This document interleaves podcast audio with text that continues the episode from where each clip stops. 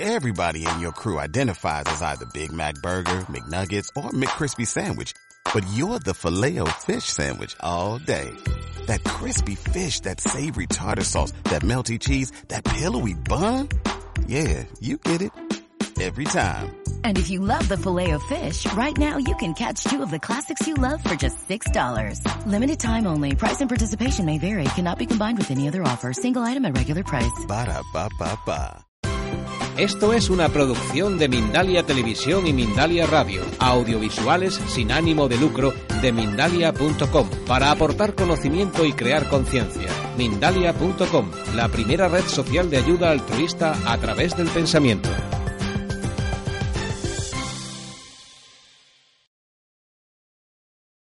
Buenas noches, muy buenos días o muy buenas tardes, dependiendo de la franja horaria desde la que nos seguís. Esta noche agradeceros que nos acompañéis en las conferencias en directo de Mindalia, unas conferencias en las que cada vez eh, tenemos a ponentes de máximo nivel que quieren compartir con nosotros sus conocimientos y con todos vosotros que nos acompañáis desde lugares tan distintos y tan dispares como Colombia, España, Venezuela, Portugal, Francia, Estados Unidos. Agradeceros de verdad de corazón que estéis eh, aquí con nosotros, tanto a los que os conectáis por primera vez como a los que fielmente nos seguís en las conferencias en directo de Mindalia. Recordaos que Mindalia es una red de pensamiento positivo, una organización sin ánimo de lucro que apuesta por la divulgación del conocimiento y de la ayuda y que esta noche pues nos va a traer y va a compartir con todos nosotros eh, la conferencia de Jesús Cofre, de dónde venimos, quiénes somos y hacia dónde vamos. Recordaros que podéis estar interconectados eh, a través del chat que tenemos y que ponemos a vuestra disposición para que podáis hablar, preguntar y discernir sobre todo lo que se hable en esta conferencia. Y, por supuesto, también podréis hacer vuestras propias preguntas al conferenciante, plantear vuestras cuestiones en el icono de interrogación. Ahí podréis plantear vuestras preguntas a lo largo de toda la conferencia, independientemente de que haya acabado o no. Y una vez que concluya, pues se las plantearemos al ponente del ponente que decir casi que no necesita presentación, pero es un buscador del emprendimiento del origen y destino del ser humano.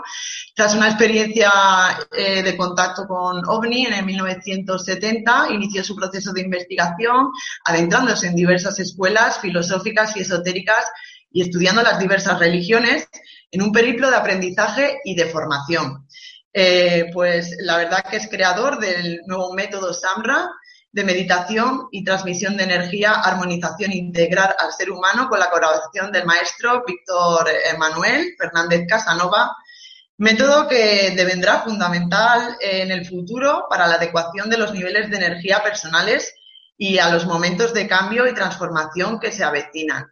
Yo creo que mejor que yo se puede presentar él mismo, así que muy buenas noches, Jesús. Muy bien. Perfecto. Buenas noches, gracias por tu presentación y también quiero dar las gracias, como tú, a todos los que en este momento han conectado con nosotros para venir a eh, escucharme en esta nueva conferencia. Vamos a ver, eh, estamos hablando de algo que acaba siendo prácticamente un tópico ya en nuestras preguntas trascendentales eh, quiénes somos, de dónde venimos y hacia dónde vamos. Y afortunadamente yo estoy viendo que en los últimos tiempos más y más eh, personas de las dedicadas a la difusión del conocimiento y también eh, a los eh, líderes del pensamiento actual están hablando ya claramente, eh, dando respuesta a estas preguntas trascendentales y estamos diciendo que somos luz, venimos de la luz primigenia de la que procedemos y mm, volvemos hacia esa misma luz eh, en un proceso de evolución eh, hacia el futuro. Eh, esto es lo que yo estoy denominando ya como algo tópico.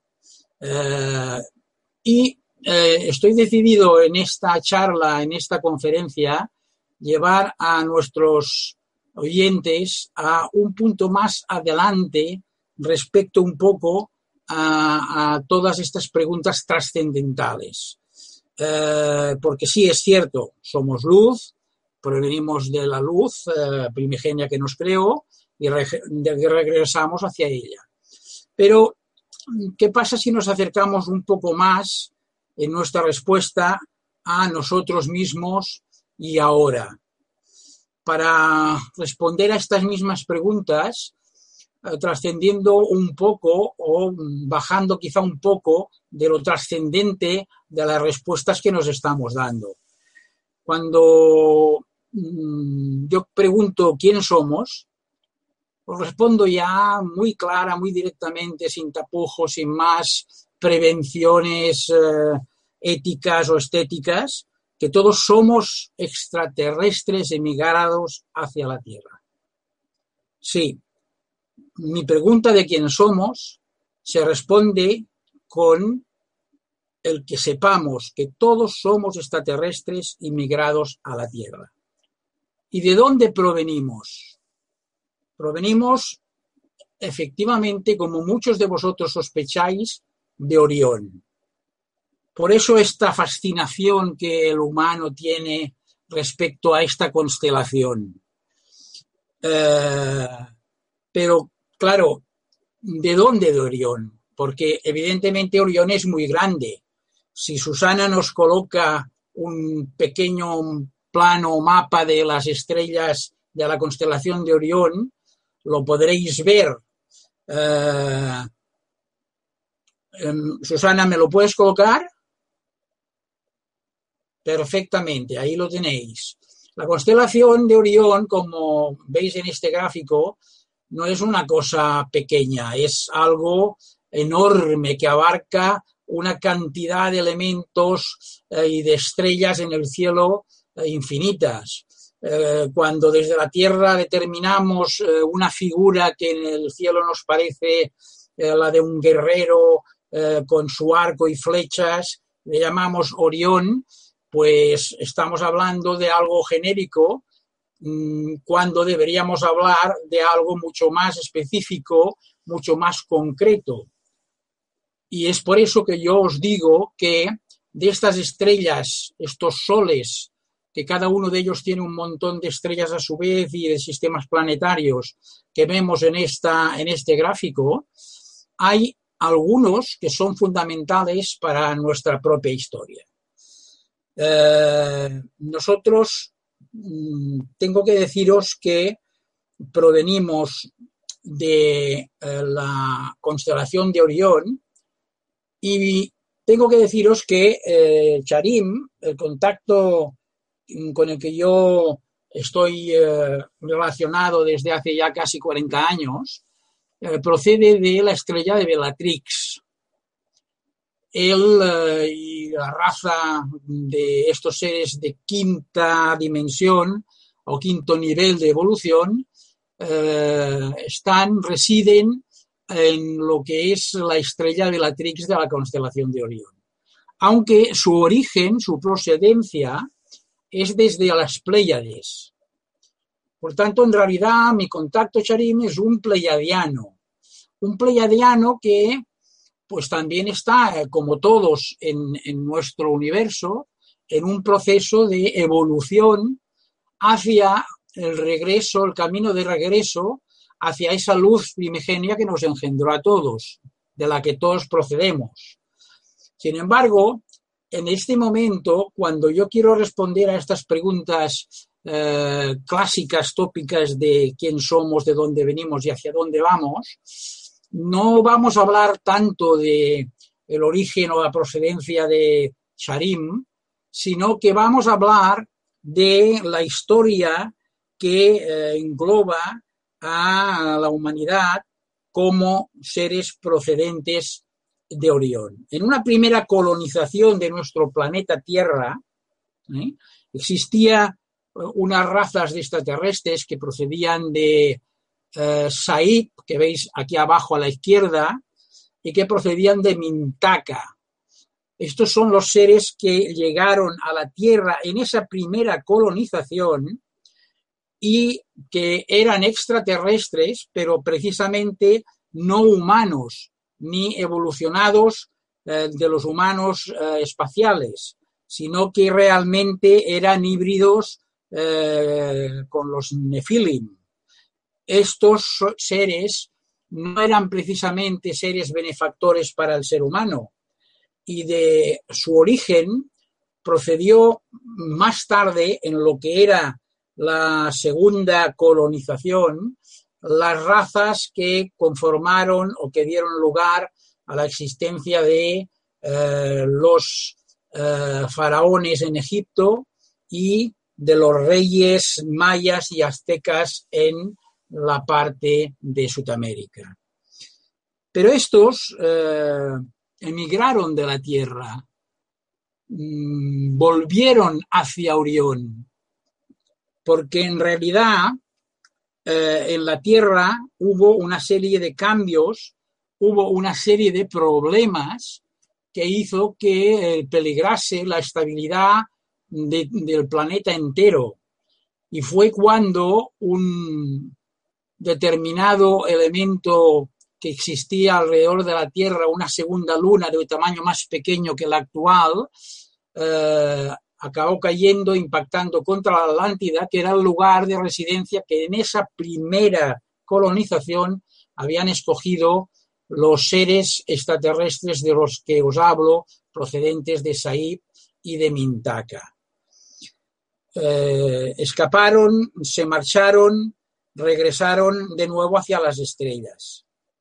Esto pasó hace más de 200.000 años y estos eh, eh, volvieron hacia la zona de Bellatrix, mientras en seres de razas extraterrestres benevolentes estuvieron terraformando el planeta del cual todos procedemos, todos los humanos que existen en la actualidad procedemos, que es la estrella Alnilam.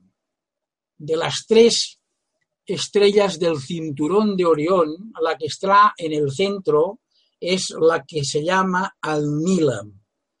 Y era la que, a base de un trabajo específico que esas razas benevolentes para el ser humano eh, hicieron, fueron terraformándola, o sea, dándole las condiciones de vida similares a las de la Tierra, y allí se reunieron las razas que hicieron, eh, formaron eh, la segunda colonización de lo que era nuestro planeta, el planeta Tierra.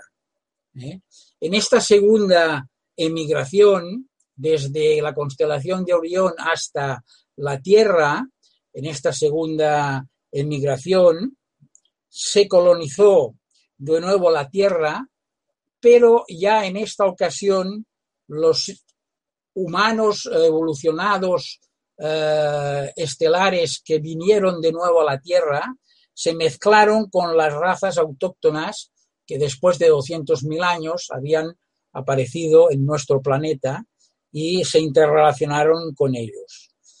Estas razas que prepararon eh, la estancia y las condiciones de vida en Alnilan también habían estado trabajando para mejorar y recuperar las condiciones de vida óptimas en el planeta Tierra. De manera que hubiese dos opciones eh, donde hubiese condiciones de habitabilidad para los seres humanos por si volvía a haber eh, situaciones catastróficas como la que os he narrado de la Atlántida. Estas eh, eh, trabajos, estas reformas, por decirlo así, hicieron que tanto la Tierra como al Nilam estuviesen en condiciones de habitabilidad y aún en este momento todavía lo están, tanto la Tierra como al Nila. Eh, estamos muy protegidos por estas razas. Estas razas que nos vinieron a ayudar son profundamente espirituales y muy avanzados tecnológicamente. Son razas que proceden de Andrómeda, de Acuario y de Escorpio. Y son razas que desde, este momento, desde esa época, en, en cuanto empezó la nueva colonización, la segunda emigración, se ocuparon de eh, conseguir, de seguir protegiendo y tutelando de alguna forma los propios procesos evolutivos del ser humano. Entonces, ante la pregunta de quién somos, contestada como que somos extraterrestres, también podemos añadir la respuesta a la pregunta de dónde venimos, que es de la constelación de Orión y clara y concretamente de la estrella Alnilam. Y a partir de aquí mm, tenemos que afrontar las siguientes preguntas. Y es preguntarnos, ya en la condición de humanos de tercera dimensión que somos actualmente, hacia dónde vamos y quizá también cabe preguntarnos cómo iremos, de qué manera llegaremos, hacia dónde vamos. Bueno, pues afrontemos estas preguntas también.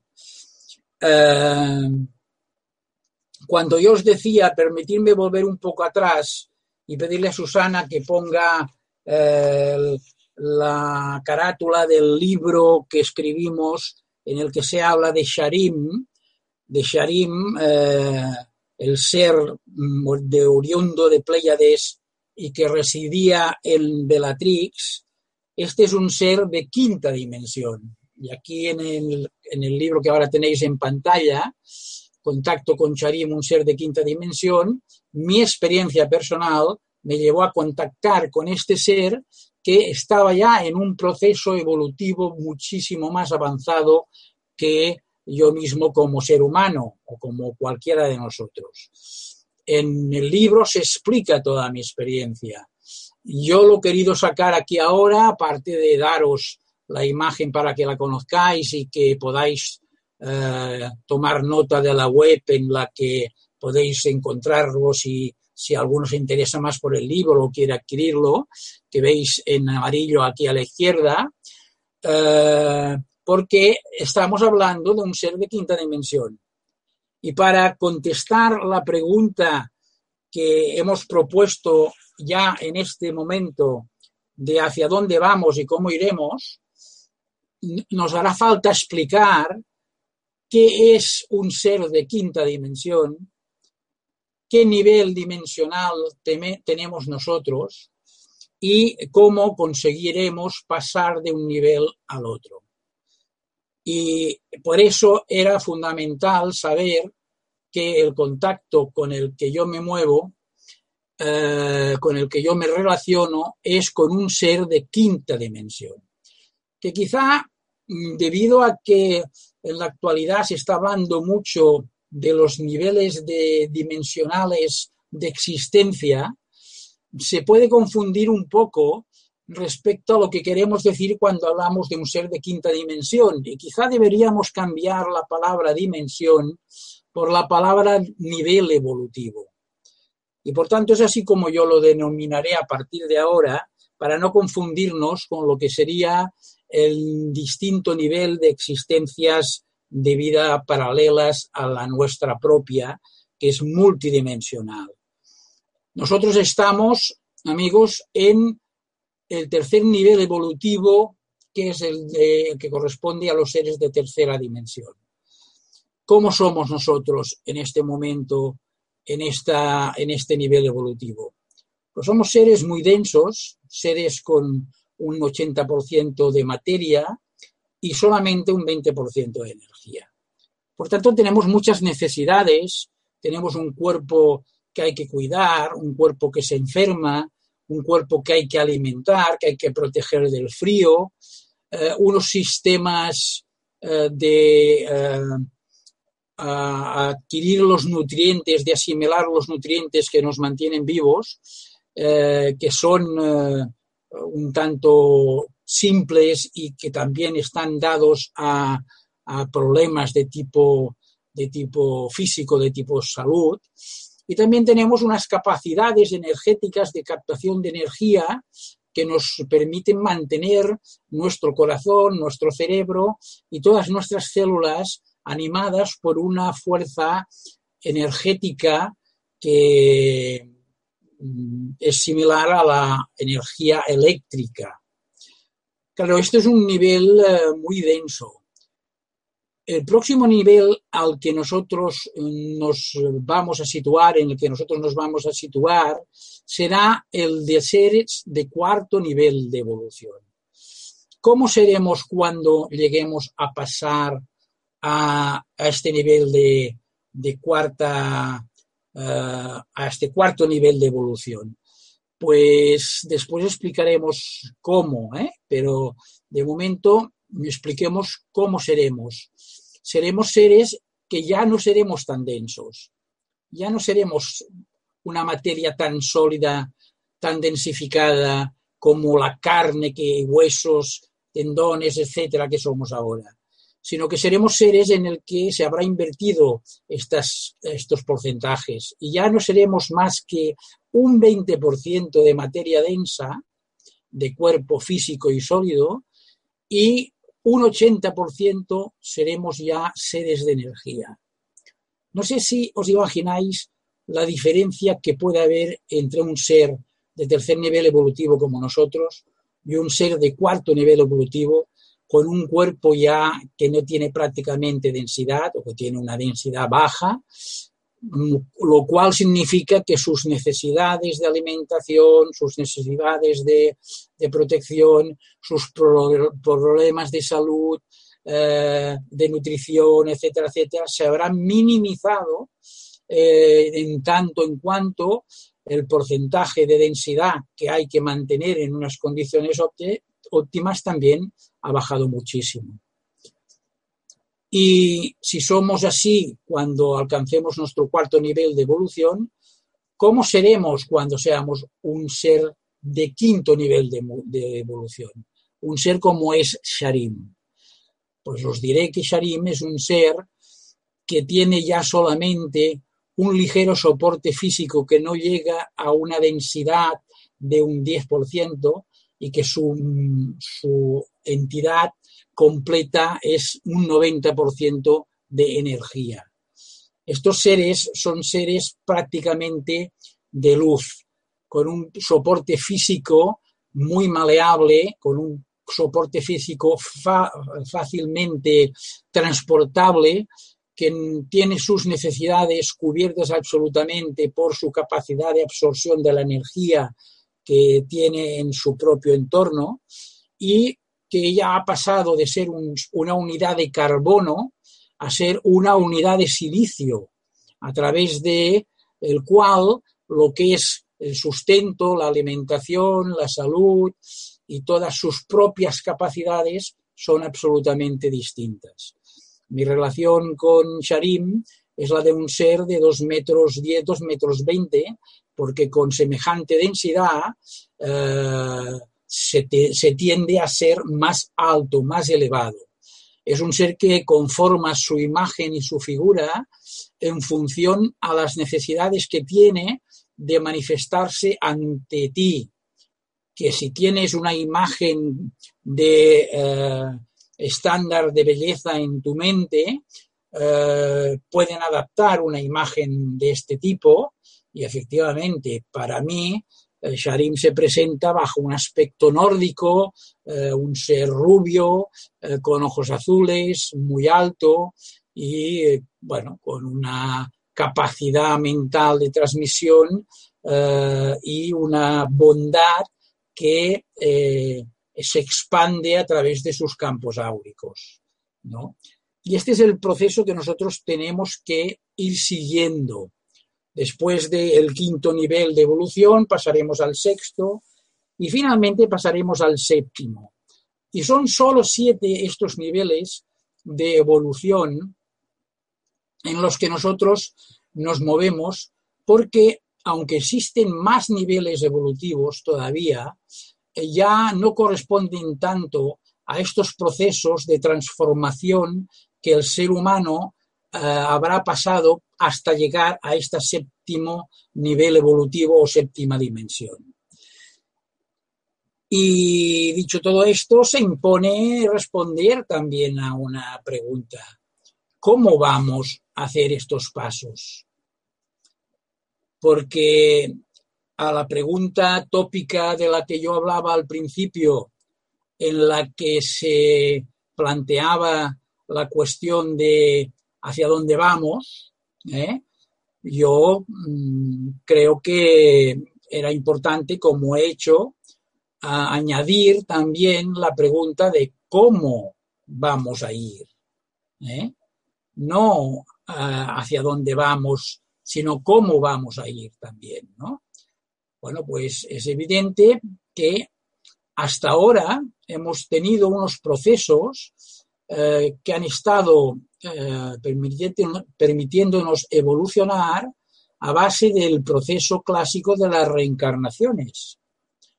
En esto sabéis que hay muchas escuelas distintas que hablan también de distintas eh, formas de ver la misma cuestión, que no es relevante si lo ven de una manera o de otra, sino el hecho de que en común la inmensa mayoría de escuelas filosóficas, esotéricas, incluso eh, las filosóficas religiosas, eh, nos hablan de que el proceso de evolución es a través de las encarnaciones, reencarnaciones. ¿Qué quiere decir esto? Quiere decir reencarnarse a base de abandonar el cuerpo físico que ocupamos y que nuestra parte eh, eterna, la parte de energía que somos, se reencarne en un nuevo cuerpo y tenga una nueva oportunidad de vivir toda una vida eh, en la cual va a poder eh, aprender y eh, evolucionar respecto a sus errores cometidos y ser quizá, si cumple realmente el objetivo, cada existencia alguien mejor, en cada existencia con mayor experiencia acumulada.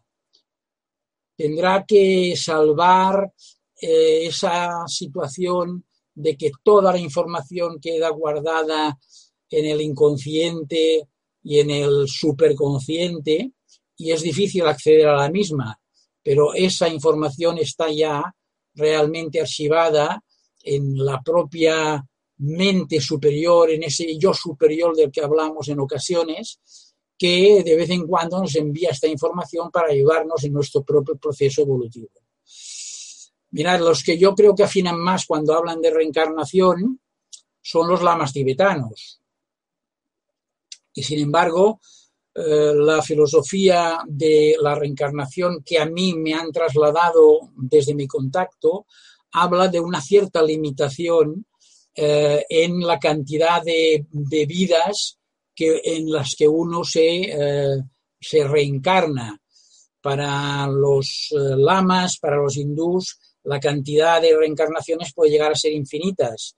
Las reencarnaciones pueden ser hacia adelante, o sea, como ser humano más evolucionado en cada ocasión, pero también puede ser una regresión en la que vuelvas a llegar a ser hasta incluso un animal. Los, los, los tibetanos lo, lo ven así. Yo os puedo decir y aquí valga colocar la eh, explicación de que todo lo que yo os estoy explicando es consecuencia de lo recibido en mi propio contacto y de también la acumulación del bagaje de, del recorrer eh, mi propia vida, ¿no? de lo aprendido.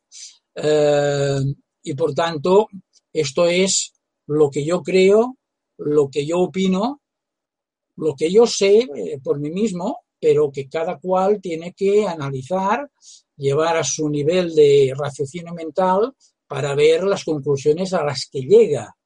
Y que de ninguna manera tiene que creer en la exactitud mm, porque sí de, de todo lo que yo explico. Sin embargo, invito a todo el mundo que realmente lo deje entrar en su mente y lo reflexione. Cuando hablamos de reencarnaciones, estamos pasando por el proceso deprimente de la muerte. Desaparecemos para volver a aparecer. Y yo os digo que para pasar del tercer nivel evolutivo al cuarto nivel evolutivo, ya debemos superar la rueda de las encarnaciones. La rueda del samsara en palabras tibetanas. Esa rueda que dice de que vamos una y otra vez eh, muriendo, renaciendo, reviviendo, reencarnándonos. No, es posible y en nuestra propia naturaleza existen los elementos que lo demuestran, hacer esta paso, este paso de nivel, eh, este, este escalón hacia arriba en el nivel evolutivo para pasar de tercera a cuarta dimensión, pues en vida, en vida. O sea, no a través de un proceso deprimente de muerte, sino a, través de un proceso de transmutación. Y paro un segundo para que lo dejéis entrar y reflexionéis. ¿Os estoy diciendo que se puede cambiar de nivel evolutivo sin morir? Y os respondo sí.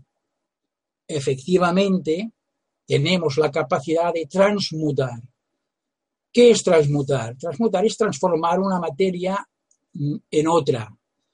transmutar es cambiar un principio químico de una naturaleza a otra.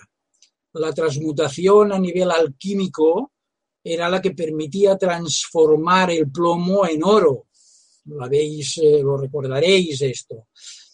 Quiere decir que se cambiaban las condiciones químicas moleculares del plomo para que se convirtiese en oro. Pero la transmutación la vemos continuamente en nuestras vidas a nuestro alrededor. Cuando un tronco se quema en el hogar de nuestra casa, ¿qué está pasando? Está pasando que se produce una transmutación. Se transforma esa mm, madera que se está quemando en humo, en calorías, en ceniza. Es una auténtica transmutación. La madera ha pasado a ser otra cosa. ¿Se ha perdido? No, se ha transformado. En el cuerpo humano existen resortes que a través de la vía del fuego, que es la vía rápida de transmutación, porque existe, aunque no entraremos en ella, una vía más lenta que es la del agua, la que va puliendo eh, el guijarro que hay en el río y le va eliminando los cantos y se convierte en un canto rodado. ¿eh? Esa es la vía lenta, la del agua, pero la que nos, la que nos compete, la que nos interesa, eh, es la vía del fuego. Y en el cuerpo del ser humano ya se está produciendo las transmutaciones por el fuego en diferentes ocasiones. Y os voy a mencionar solo dos. Una de ellas es cuando se produce la fiebre en el cuerpo humano. ¿Cuándo se produce la fiebre en el cuerpo humano? Pregunto ahora. Pues cuando un elemento externo invade el cuerpo humano y hay que eliminarlo a través de la temperatura. Esa temperatura aumenta en el cuerpo humano. El cuerpo humano tiene la capacidad de aumentar su temperatura para conseguir un determinado fin. Hacer desaparecer algo que no eh, es conveniente para el propio cuerpo. Aunque el caso pueda resultar un poco más adulto, pero cuando las señoras eh, dejan de menstruar y eh, entran en esa fase tan conocida de los sofocos, en los que de pronto hay un aumento de temperatura eh, que viven y soportan las señoras, ¿qué pasa?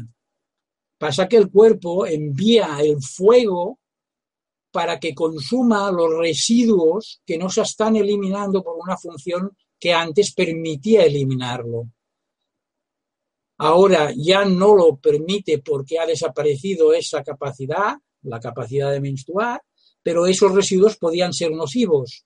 Pues el cuerpo envía un aumento de temperatura y permite quemar eh, esos residuos. Eso demuestra que el cuerpo tiene una capacidad de aumentar su temperatura.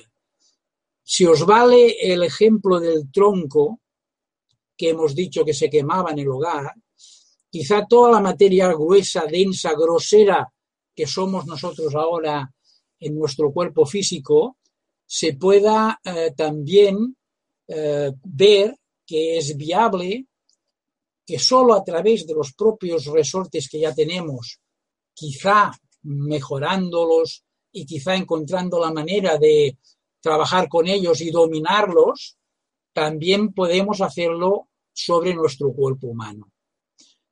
Claro, para eso la reflexión es que deberíamos tener el cuerpo humano más limpio, con menos tóxicos, menos cargado de residuos químicos de todos los medicamentos que hemos tomado, menos intoxicado por cuestiones como la alimentación eh, nociva, como los alcoholes que a veces se toman, que harían que en el caso de un aumento muy grande de temperatura, lo que ocurriese fuese una combustión espontánea.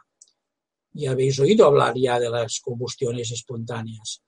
Esa gente que de pronto se pone a arder y acaban consumidos quemándose, sin que haya mediado ningún hecho que lo pueda explicar o justificar. Sin embargo, se ha dado.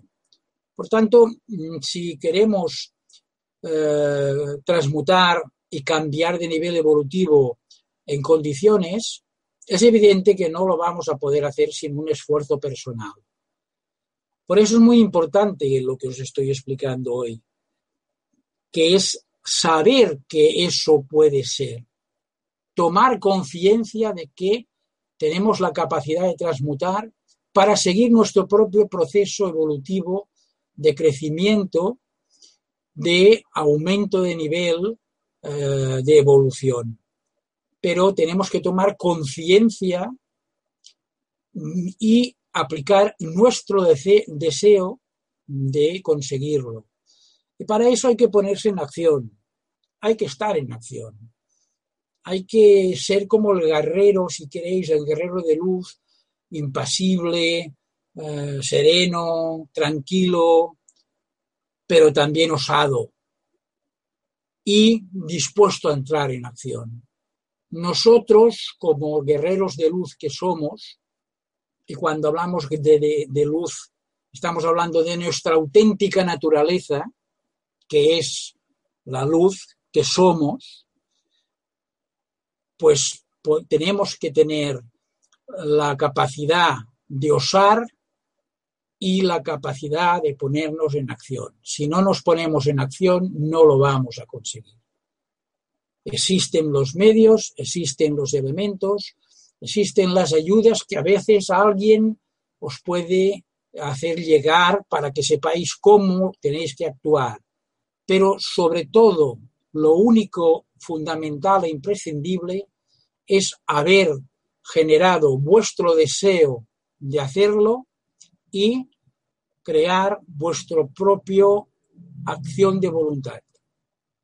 Con eso es viable y es posible pasar de tercera dimensión en un proceso de transmutación para llegar a cuarta dimensión. Y aquí me he extendido un poco más para que eh, entendáis bien esto, porque después ya los procesos vienen a ser eh, lo mismo. Ya no es necesario volver a un proceso de desencarnación, el ser de cuarto nivel evolutivo ya va a ser un ser que no va a estar sujeto a las condiciones eh, que tenemos ahora, en la que además estamos sujetos a un nivel de espacio-tiempo. ¿eh? En cuarta dimensión existirá todavía el nivel de espacio-tiempo, pero ya no será nada que eh, supere nuestras propias capacidades de influir sobre ese espacio-tiempo. Cuando lleguemos ya a estar lo suficientemente preparados y maduros para pasar a quinta dimensión y convertirnos en ese ser ya prácticamente de luz como es Sharim, en el que tengamos un 90 y pico por ciento de energía y solamente un 9, un 8, un 9% de materia, eh, ya estaremos en una situación en la que no existirá el espacio-tiempo para nosotros, en la que nuestra existencia ya va a ser eterna, ya no va a existir más los procesos deprimentes de la muerte, sino que solamente estaremos inmersos en nuestros propios procesos de evolución. Las tareas que tendremos que desempeñar en ese nivel serán tareas de ayuda al ser humano, de ayuda a otras razas que están también en procesos de evolución, porque evidentemente nosotros no somos el único. Y eh, efectivamente pasaremos, gracias a también una labor en la que estaremos inmersos, a sexta dimensión y hasta séptima dimensión. Después, ¿qué hay? Hay otros niveles. Están eh, lo que se ha llamado los más cercanos, los más cercanos aquí al origen. ¿eh? según qué religiones, los más cercanos a Dios. Estamos hablando de los querubines, serafines, tronos, potestades, eh, en la nomenclatura en la que la Iglesia Católica, quizá de nuestra cultura occidental, nos explica pero también en, todas las culturas, en todas las filosofías religiosas existen eh, los eh, mismos elementos paralelos, los devas, etcétera, etcétera. Estos niveles ya son niveles que ya no son procedentes de la evolución de un ser humano que ha ido escalando eh, niveles, subiendo escalones en su escalera evolutiva. Y por tanto, para mí, no entran ahora en la consideración de lo que estamos hablando. Eh, estos serían ya niveles de energía pura, ¿eh? estos más cercanos que, decíamos, que son los pasos que quedarán para que podamos de alguna manera acabar ese proceso evolutivo y llegar al origen del que provenimos y hacia el que regresamos. Y yo creo que esta es una charla que plantea suficientes incógnitas y cuestiones como para que, si os parece bien, si a ti, Susana, te parece bien, entremos en una fase de preguntas, si es que, si es que hay eh, preguntas pendientes, para que yo las pueda responder, y si no, pues yo sigo explicando más cosas. A mí me parece perfecto. Pues entonces, si quieres, entramos en esta fase de preguntas. Creo que hemos creado suficientes incógnitas y hablado de suficientes cosas poco habladas o poco explicadas hasta ahora, como para que pueda haber quizá pues muchas preguntas que hacerse por parte de los de nuestros amigos que nos están escuchando. Pues yo creo que es el momento de empezar. Exacto. Eh, se escucha algo de eco. ¿Puede ser que tengas demasiado alto el sonido? Me escucho yo con eco. Yo te escucho a ti con eco, pero claro, a mí mismo no me escucho demasiado. ¿Quieres que baje un poco el volumen de, mi micrófono? Lo bajo, pues, un poquito. A ver, si no, a ver si no lo hemos bajado demasiado. ¿Tú me escuchas? Yo muy bien, sí. Pues Antonio Marín de España te pregunta que en el quinto nivel evolutivo, si ya puede haber un alma entera o sigue siendo fractal. En el quinto nivel evolutivo, sí, en el quinto nivel evolutivo mm, estamos justamente en un nivel en el cual las diferentes mm, partes de nuestra propia eh, esencia que se han ido repartiendo a través de todas las existencias eh, por todos los lugares en donde hemos estado, se están reunificando en una sola. Y efectivamente, en ese momento estamos todavía en una fase eh, de naturaleza fractal, pero ya recuperando un poco la plenitud del ser que somos porque en todas y cada una de nuestras vidas hemos dejado retales que eh, hay que ir recogiendo. Estos retales, de alguna forma u otra, se pueden, se puede trabajar para recogerlos. Eh, en trabajos que podemos hacer, que de hecho ya hemos hecho en algunos de los cursos que hemos dado. Pero también contamos con la ayuda que permite que por afinidad energética exista como una especie de atracción de polaridades que hace de que esos retales se vayan recuperando poco a poco. También en esta situación ha desaparecido la dualidad, la dualidad que mm, engloba también el ser andrógeno que somos, esa parte masculina y esa parte femenina.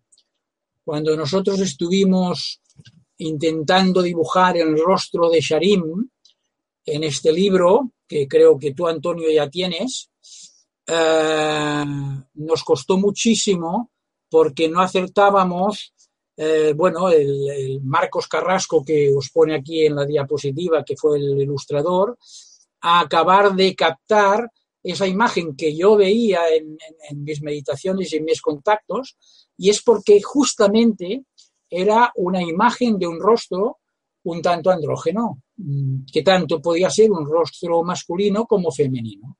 Y aunque a mí, en, la, en mi afección, en mi contacto, se presenta siempre Sharim como un ser masculino, en realidad es un ser completo, ya un ser andrógeno, porque a partir del cuarto nivel de, evolución se supera ya la necesidad de la procreación, porque cuando no hay muerte, no hay nueva procreación. ¿Vale? Espero que esto te haya contestado un poco tu pregunta. Vamos por la siguiente, Susana. Seguro que sí. Eh, ¿Cómo podemos saber qué tan cerca estamos de un cambio de nivel evolutivo? Lo pregunta Marta Griselda qué tan cerca estamos de un cambio evolutivo. Sí, sí. Sí, vale. Mira, esto, eh, ahora nosotros como seres humanos, por lo que me explican, vamos a tener una oportunidad de oro, porque debido a las condiciones en las que nos hemos encontrado, como una raza que ha estado aislada del resto del, del cosmos, eh, en una especie de situación de cuarentena de la que ya habréis oído hablar, eh, y también debido a la irrupción continua de entidades de elementos tanto extraterrestres como intraterrenos que aliados con los poderes fácticos del planeta nos han fastidiado completamente para que estemos alejados lo más posible de lo que sería la armonía y el equilibrio personal, lo cual eh, nos dificulta mucho el tener la percepción clara de que hay una realidad exterior más allá de nosotros, de una vibración muy alta, muy espiritual. Debido a todos estos problemas que el ser humano ha tenido, eh, se nos está dando una ayuda extra eh, muy importante.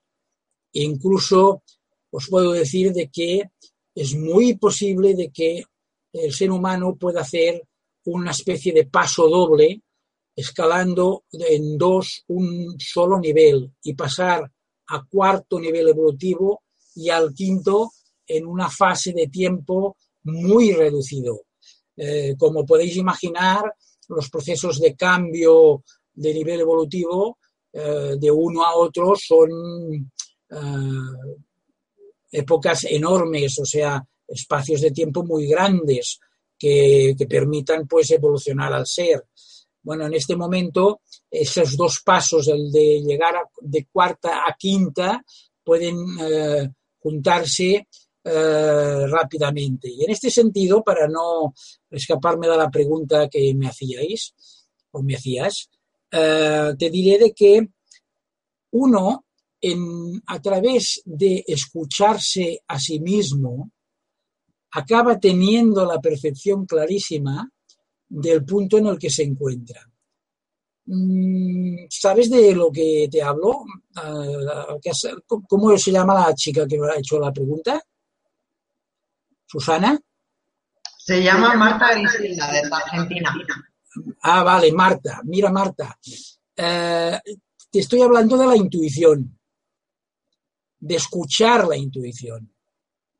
La intuición, la intuición es algo que nos llega de una forma limpia, nítida, procedente directamente del corazón eh, que ha recibido una información, un impulso del yo superior y pasa a nuestra mente.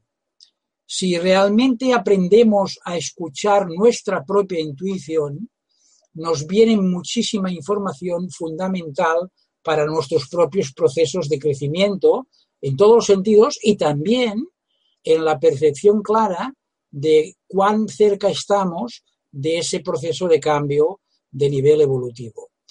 El problema es que cuando recibimos una información desde el nivel intuitivo, nuestra mente empieza a intervenir y lo analiza.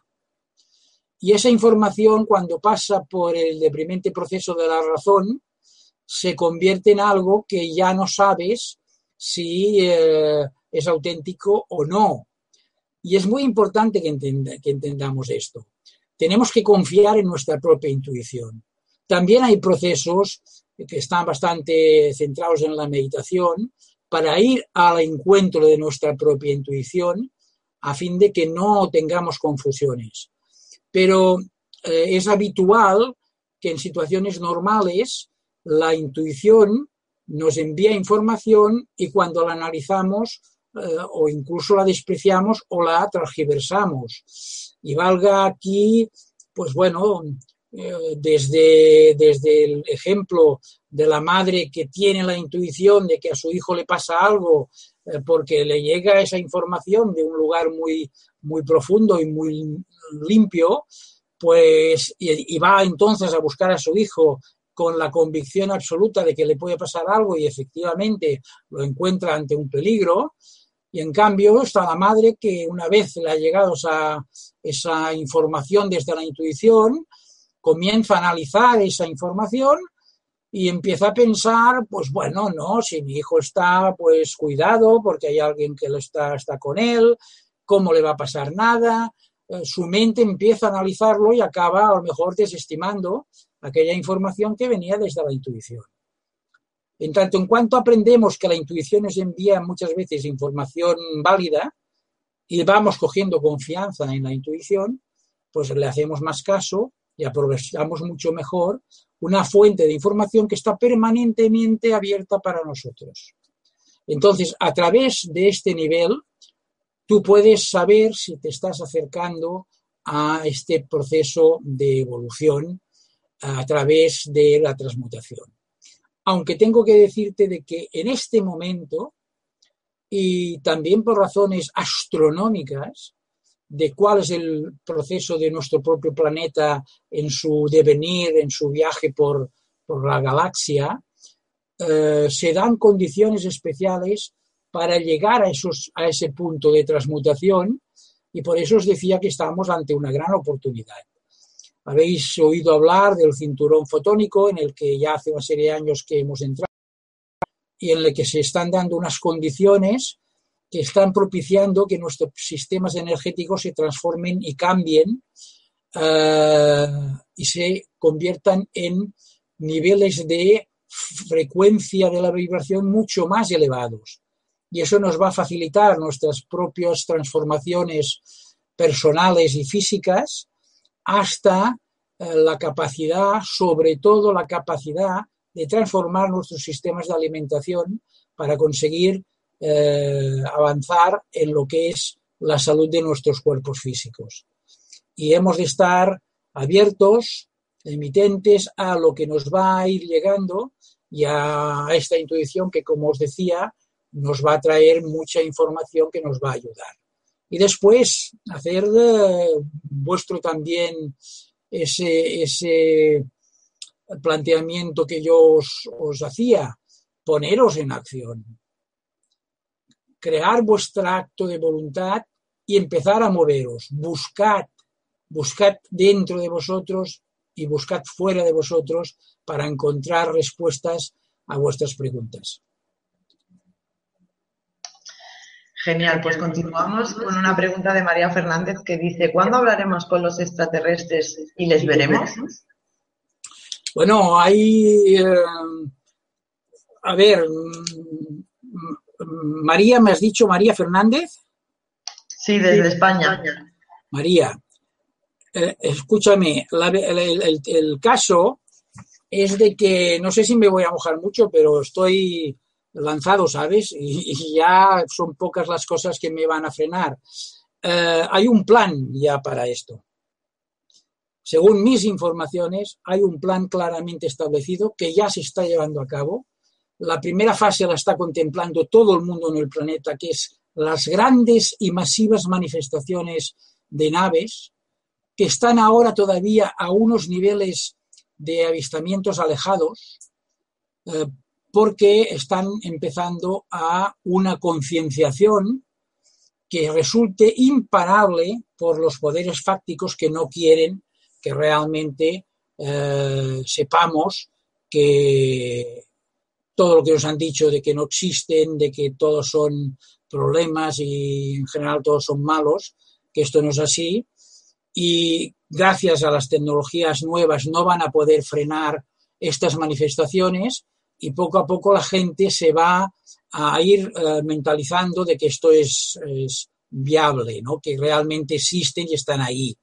En una segunda fase las, los avistamientos comenzarán a ser más próximos y finalmente los avistamientos empezarán a ser personales, eh, que ya han existido y existen muchos, como es mi propio caso, y que, van a existir muchos más, primero a niveles reducidos, para que se ocupen de transmitir y difundir sus experiencias, hasta que si los gobiernos terrestres no se ponen en el punto que se tienen que poner eh, y continúan sucumbiendo a las influencias de los niveles negativos, pues se manifestarán públicamente de una forma clara y concreta. Lo que es difícil, María, es eh, establecer un plazo para estas cosas. ¿eh? Pero si estamos viendo que ya hay muchas y múltiples manifestaciones, incluso de flotillas de naves, ya no solamente de naves individuales, sino de flotillas de naves por todo el planeta, pues quiere decir que todo esto está en marcha y todo esto ha empezado. Yo espero que no va a tardar mucho a llegar esta oportunidad de establecer contacto.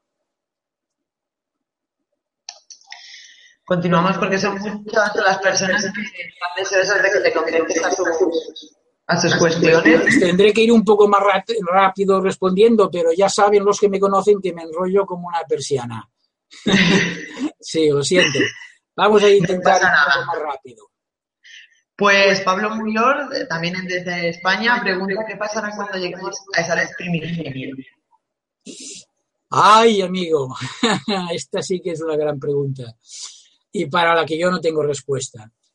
Para mí llega un momento que cuando eh, me planteo esto, me veo en la tasitura de plantearme también si esto es así, esto es justo. Vamos a, estar siempre metidos en el berenjenal de densificarnos, eh, convertirnos en mineral, en vegetal, en animal, en ser humano, en superhombre, etcétera, etcétera, para regresar a la luz primigenia y después volver a empezar. Si es así, me parece que no es muy justo y me crea mi propia controversia personal, porque yo ya a partir de un cierto nivel ya no tengo más información, ya no sé exactamente lo que va a pasar y no te puedo confesar nada más que esto. Solo me queda a mí la esperanza quizá un poco también, poco a poco, cada vez más la convicción de que cuando nosotros escalamos niveles de cuarto o quinta dimensión, nuestra percepción de lo que es la realidad, de lo que es fundamental, lo que es vital o lo que no, es tan distinta de la que tenemos ahora, que somos seres de tercera dimensión, que la comprensión de cómo va todo esto y por qué pasa y qué pasará después, se nos hará clara, diáfona diáfana y será además lógica y aceptable. ¿Qué más? Pues continuamos. Eh, Irma Hernández pregunta, a estos pasos evolutivos se les llama ascensión. ¿Puedes explicar qué es la ascensión? Ascensión. Sí, Se me ha cortado tu, tu, sonido, eh, que se les llama ascensión a estos pasos, sí, ¿no? ¿Qué es? Y a estos pasos evolutivos sí se le llama ascensión. Sí, sí, exactamente. En el sentido de ascensión, que no solamente es la ascensión del ser humano a niveles eh, más evolucionados, es que eh, con nosotros asciende también nuestro entorno, nuestro planeta, eh, hay un planeta que con nosotros asciende y trasciende, aunque continúa existiendo otro planeta que está en un nivel dimensional de existencia que acaba convirtiéndose en un nivel de existencia paralela en la que todos aquellos que no hayan podido alcanzar el punto en el momento adecuado para la ascensión continuarán, ¿eh? pero la esperanza es de que, os voy a decir, de que todos y cada uno de los seres humanos que existen están irremediablemente obligados a salvarse. Quiere decir de que si no lo hacen ahora, lo harán en otro momento cuando sea su momento. Por de pronto nosotros, Irma, nosotros eh, llegaremos al nivel de ascensión que es lo que tú decías, con nuestro propio planeta o a una parte de la humanidad también trasladada a otros niveles planetarios que son asumibles para el ser humano en sus condiciones de, vida, eh, a los que seremos trasladados a través de naves, como pasó en la segunda eh, migración de la que yo os he hablado al principio con los seres que nos ayudaron de Andrómeda, Acuario y Escorpio, que junto con otras razas en este momento están también tutelando la ascensión del ser humano. Y efectivamente, lo que has oído nombrar como ascensión es también una forma de mencionar este cambio de nivel evolutivo, que ya te digo, no solamente es para el ser humano, sino también para el propio planeta. Que por cierto, el planeta que nosotros estamos aquí llamando Gaia, a nivel eh, cósmico tiene conocido, tiene, es conocido también como eh, dos nombres son los que mayormente se utilizan para definirlo. Uno es Tera, y que es de ahí donde de alguna forma por la vibración se, se ha llegado al, al, planeta Tierra, y también eh, Merla, para vuestra información, Tera o Merla. Gaia es puramente una denominación humana. ¿eh? ¿De acuerdo? Otra pregunta más. Pues continuamos con Dani Cebrián que dice, hola Jesús, ¿hay alguien que no quiere o no le interesa que evolucionemos? ¿Por qué? Claro, sí, sí.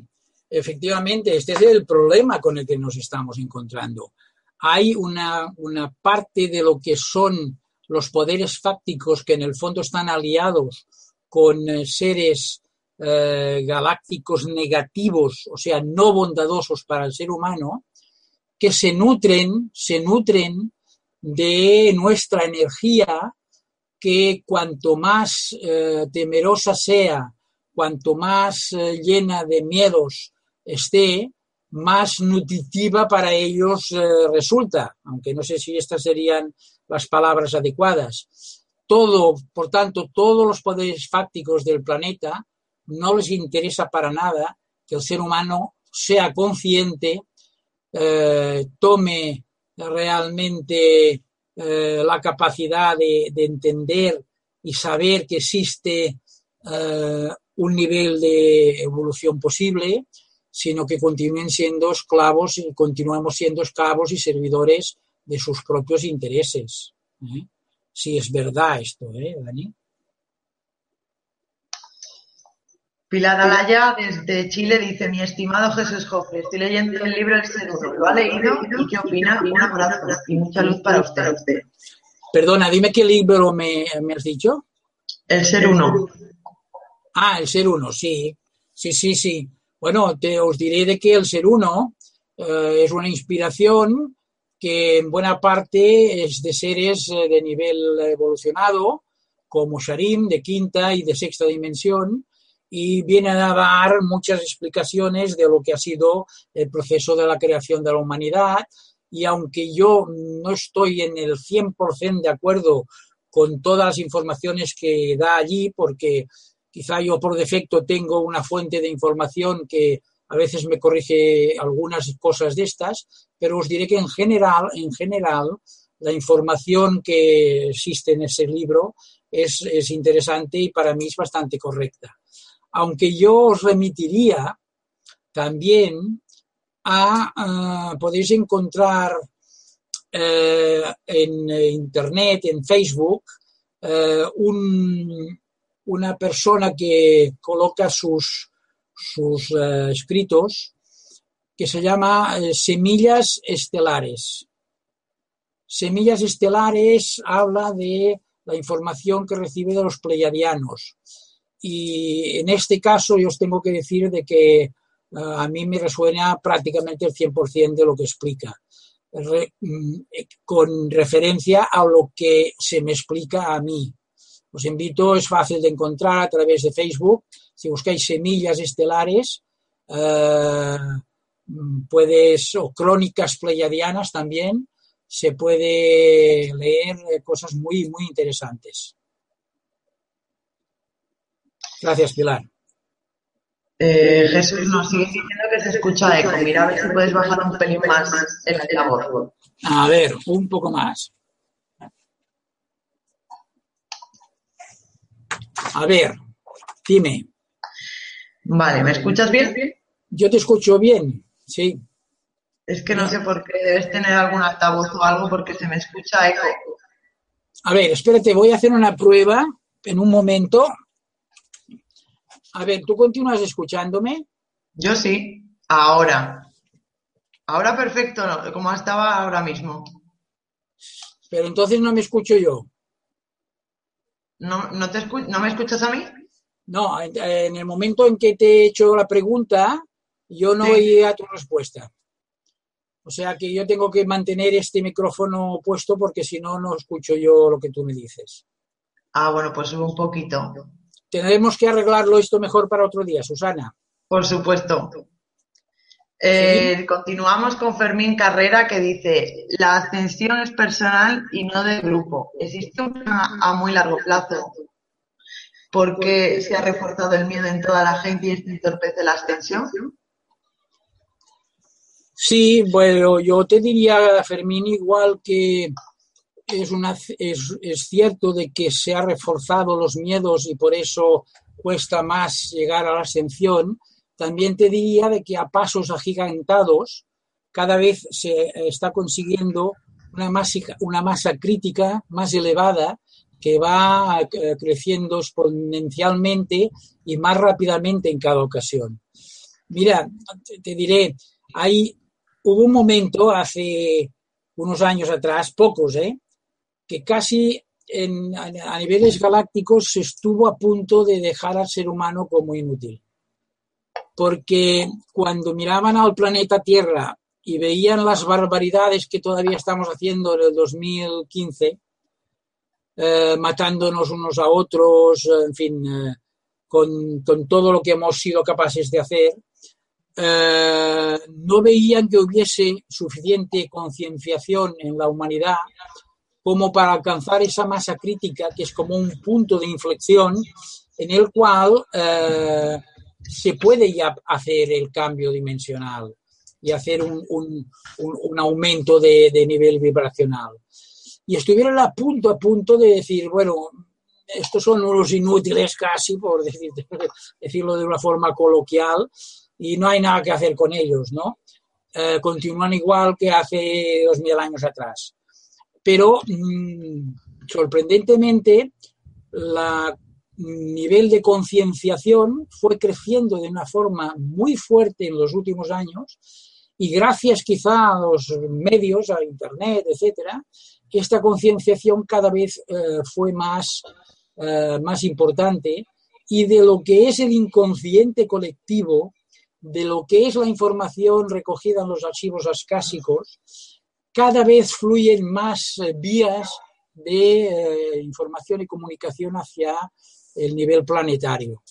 Y eso, mm, en lugar de frenar esa capacidad de ascensión, pues tiene tendencia a mejorarla y en cuanto se alcance esa masa crítica, que ya estamos muy cercanos a ella, eh, pues nos va a ayudar a poder hacer la, transmutación. Yo tengo mucha confianza en el ser humano en este sentido y aunque la cultura del miedo que nos, nos, han estado imponiendo va a continuar siendo eh, la base de, de, la esclavitud de muchísimos seres humanos en todo el planeta, eh, también hay una cantidad de seres humanos que realmente se ha concienciado, están en la búsqueda y como todos vosotros que estáis escuchando aquí ahora y todas las conferencias que nos ofrece Mindalia, pues ah, demuestran de que esto va creciendo poco a poco y yo creo que hay que darnos a nosotros mismos como seres humanos un voto de confianza en este sentido. Gracias, Fermín. Continuamos con las preguntas, si te parece. ¿Cómo? que continuamos con las preguntas, que todavía hay muchas. Bueno, si hay tiempo, por mí encantado. Sí, unos minutitos más, si quieres un poquito más breve en tus respuestas para que podamos plantear alguna más. Uy, qué difícil va a ser esto para mí, pero bueno, voy a intentarlo, voy a intentarlo. Dígame pues, usted, Pepa, Pepa Caballero dice que ha leído el libro de contacto con Sarín y dice que es sorprendente y que entiende que lo primero es vivir en el ahora sin miedos. ¿Ese es el camino? ¿El vivir en el ahora? Sin miedos. Ah, claro, claro, claro. El tema de los miedos es un proceso de superación personal, pero que tiene que partir de una, un entendimiento muy claro, mental, de lo que es el miedo, cómo nos afecta y por qué nos afecta. Hay ya mucha gente que está tratando el tema de los miedos, porque a nosotros, nuestra sociedad, como preguntaba antes Fermín, nos, hacen de miedos desde el día que nacemos. Y, aunque me extienda un poquito, creo que esto es interesante que la gente lo, escuche. En el momento de nacer, eh, bueno, ahora ya empieza a haber excepciones, pero en el momento de nacer salimos por un espacio, un paso estrecho, eh, a veces nos estiran con forceps y, eh, para sacarnos del útero materno cuando nos tienen fuera pasamos de un líquido embiótico suave, calentito, amoroso de nuestra madre a un espacio que por muy bien que lo tengan lo vamos a notar frío y encima nos recibe a bofetadas para hacernos llorar. Ahí empieza el primer miedo del ser humano, ¿os dais cuenta? Y después todos son miedos y todos son coberturas de nuestros miedos. Nuestros padres nos sobreprotegen, y nuestra sociedad nos crea miedo a cosas tan peregrinas como el que dirán. Ya no solamente a pasar hambre, a pasar frío, a estar enfermo, eh, sino a ser menos que el vecino, a, a cosas de este tipo. Y la sociedad continúa poniéndonos una trampa que es, no te preocupes, te voy a cubrir todos tus miedos. Para que no tengas hambre te voy a dar comida, para que no tengas frío te voy a dar abrigo, para que no temas al que dirán un coche más grande que tu vecino. Pero esto tiene una contrapartida, es la esclavitud. Para que tú puedas pagar todo esto que te cubre los miedos, tienes que, estar trabajando, trabajando y enganchado casi noche y día para cubrir todo esto. ¿Y sabes cuál es la paradoja? ¿Sabéis cuál es la paradoja? Que te llegan a cubrir hasta el miedo a la muerte. Te dan un seguro de vida. ¿Para qué quiero yo un seguro de vida si cuando ya me haya muerto? Pues te dan un seguro de vida. Y al final, el miedo es, eh, aún teniendo el seguro de vida, te queda siempre un miedo, que es el miedo a perderlo todo. Todo eso que te han dado, todo ese esfuerzo que te ha conseguido, eh, que has conseguido tener todas las cosas, si lo pierdes, ¿qué pasa? Es un nuevo miedo. Y todo esto ocurre porque nosotros nos creemos o la sociedad nos induce a creer que valemos por lo que tenemos. Y no es verdad. Nosotros valemos por lo que somos.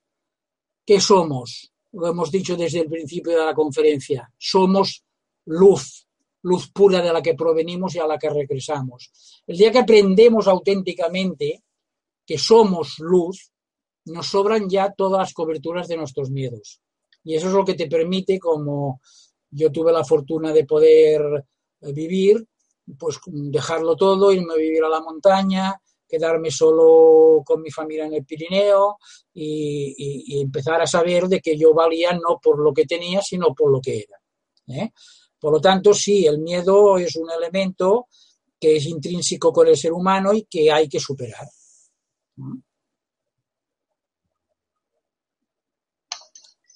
¿Queda tiempo para alguna más? Queda, queda. Te voy a plantear otra pregunta. Dime. Violeta Espino dice, hola Jesús. En el mes de enero vi un orbe muy bonito y de buen tamaño en mi comedor. Apareció de la nada. Se movió rápido y tres segundos después desapareció. Yo pensaba que no se podían ver y que solo salían en las fotos. ¿Qué puedes decirme de esto? Gracias. No, no, no solamente se pueden ver, sino que incluso ahora ya se están filmando con teléfonos y se están filmando ya en movimiento, cosa que hasta hace un tiempo solo eran en foto fija. Aunque continúa siendo una forma más fácil de retenerlos porque tienen una vibración más elevada y más sutil que la que perciben nuestros sentidos, nuestros cinco sentidos, los orbes eh, hay momentos en que tú subes algo tu nivel de vibración y ellos quizá lo pueden bajar un poquito y entonces se plasman en nuestras cámaras, incluso pueden llegar a verse cómo circulan en determinados sitios eh, por el lugar donde estás. Eh, hemos hecho experiencias de meditaciones en grupo importantes y acabando con mantralizaciones multitudinarias, quiere decir aumento de vibración con el sonido y los orbes se han manifestado a los ojos de muchísimas de las personas que estaban allí. Por tanto, sí es viable, es posible, es un paso interesante en lo que es tu capacidad de percepción, aunque mm, de esas tipo de entidades energéticas que se manifiestan en forma de orbe, tampoco cabe esperar mucho más de lo que es su propia presencia, que te, que te influya un tanto amorosamente eh, o te anime ante esa experiencia a, seguir adelante, a seguir buscando. ¿Eh? Pues si te parece, vamos con la última pregunta. Sí, bien. En esta ocasión es de Rosario Castillo. Dice, ¿los niños de piel de mariposa son seres de quinta dimensión que han bajado a esta? No. tenemos, que, tenemos que conocer que igual que hay niveles más sutiles hacia arriba, por decirlo de una forma gráfica, eh, desde el ser humano hacia, hacia la luz de esta creadora de origen, también hay niveles más sutiles de vibración, pero que es más baja que el nivel medio de la luz.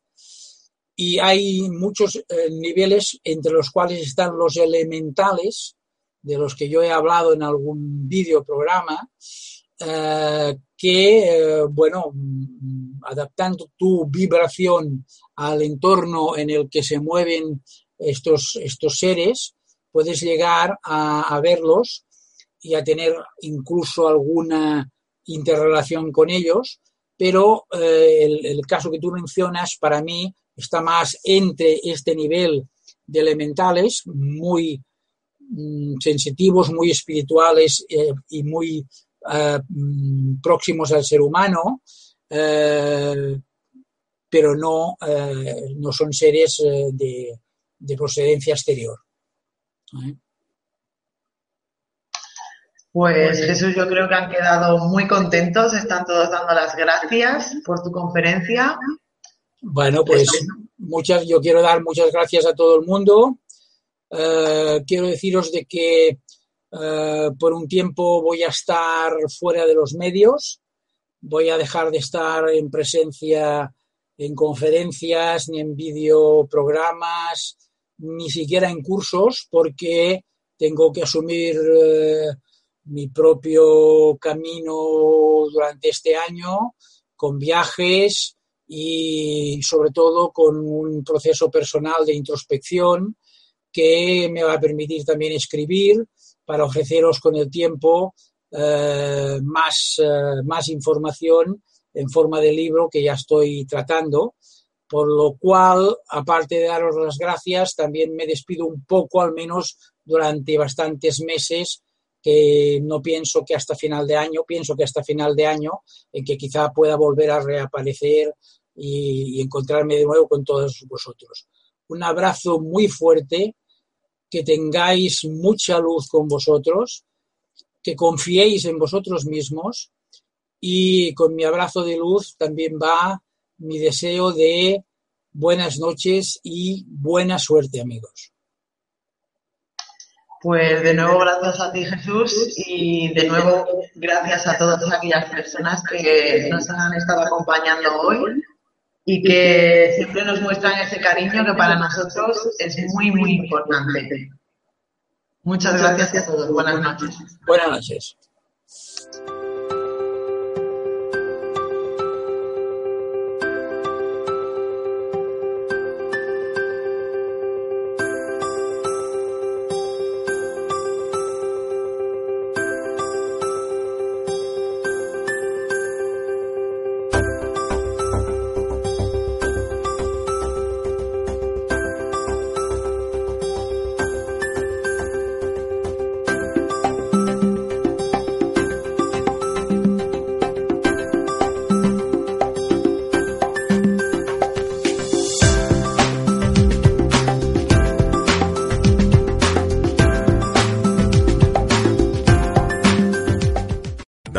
Potencia tu primavera con The Home Depot. Obtén una potencia similar a la de la gasolina para podar, recortar y soplar con el sistema OnePlus de 18 voltios de Ryobi desde solo 89 dólares. Potencia para podar un tercio de un acre con una carga. Potencia para recortar el césped que dura hasta dos horas. Y fuerza de soplado de 110 millas por hora. Todo con una batería intercambiable. Llévate el sistema inalámbrico OnePlus de 18 voltios de Ryobi. Solo en The Home Depot. Haces más. Logras más.